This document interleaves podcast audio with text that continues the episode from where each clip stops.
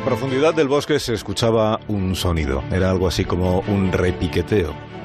Y no era un pájaro carpintero, se trataba de un hacha. Hoy en Historia de con Javier Gancho, historia de la sincronía del agua.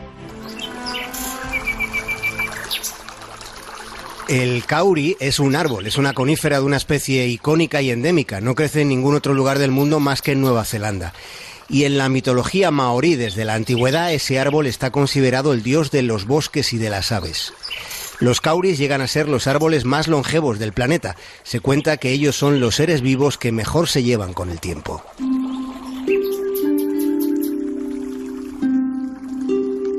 Y el más célebre de los cauris es un ejemplar conocido como Tane Majuta. Alcanza una altura de 51 metros y hacen falta más de 7 personas para abrazar su tronco.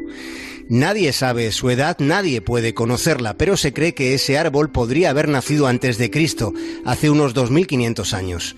Para los nativos su presencia es tan indispensable que con frecuencia es posible encontrar a alguien por allí entonándole canciones aborígenes.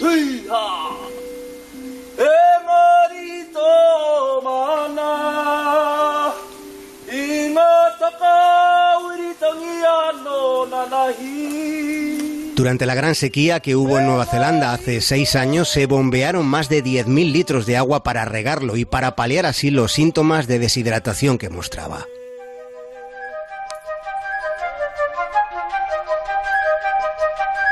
Martín y Sebastián iban dando un paseo por el bosque. Los dos son botánicos y acostumbran a darse largas caminatas lejos del asfalto. Un día se encontraron con un tocón, el tocón es la sección del tronco de un árbol después de haber sido talado. Y lo sorprendente de aquel árbol seccionado es que todavía estaba vivo. Aquello era algo extraordinario porque muy pocas plantas pueden sobrevivir si no tienen hojas para la fotosíntesis. Los botánicos estaban desconcertados, de modo que resolvieron investigar qué pasaba con aquel árbol. Y fue así como descubrieron algo insólito. El tronco moribundo se mantiene vivo gracias a otros árboles de su misma especie que consiguen hacerle llegar agua a través de las raíces. Es como si le sostuvieran dándole la mano bajo tierra.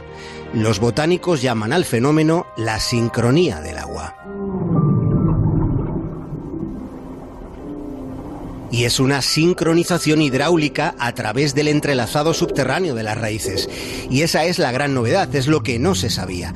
El caso del tocón de Cauri es todo un enigma, porque al haber sido talado no puede darse el mecanismo natural de la transpiración porque no tiene hojas. La gran pregunta es cómo ese tocón logra que fluya el agua en su interior.